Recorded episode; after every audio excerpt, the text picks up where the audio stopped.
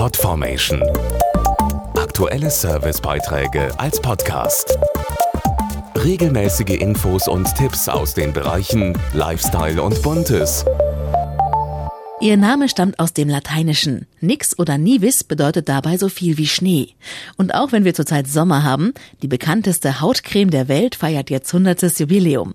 Sie ahnen es schon, ich spreche von Nivea, die Geschichte einer schneeweißen Legende. Hallo, hallo, Nivea, Nivea. Nanu, was rufen Sie denn da in das Echo hinein? 1911 erklang dieser Name zum ersten Mal, der schon bald die Welt erobern sollte. Dazu der Historiker Thorsten Finke. Dem Apotheker und Unternehmer Oskar Troplowitz ist es äh, vor 100 Jahren erstmals gelungen, durch den Emulgator Eucerit Fett und Wasser zu einer stabilen Creme zu verbinden. Und das war das Geburtsdatum der Nivea-Creme. Ihr typischer Duft aus Maiglöckchenöl, Bergamott und Orange erinnert viele an ihre Kindheit. Was viele nicht wissen, die erste Nivea-Dose war ursprünglich gelb mit grünen Jugendstilverzierungen.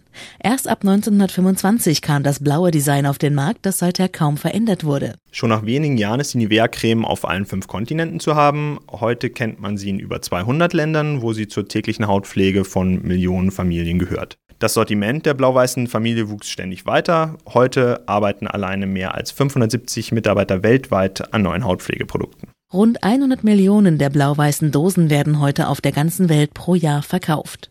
Und das übrigens mit derselben Rezeptur und demselben Duft wie vor 100 Jahren.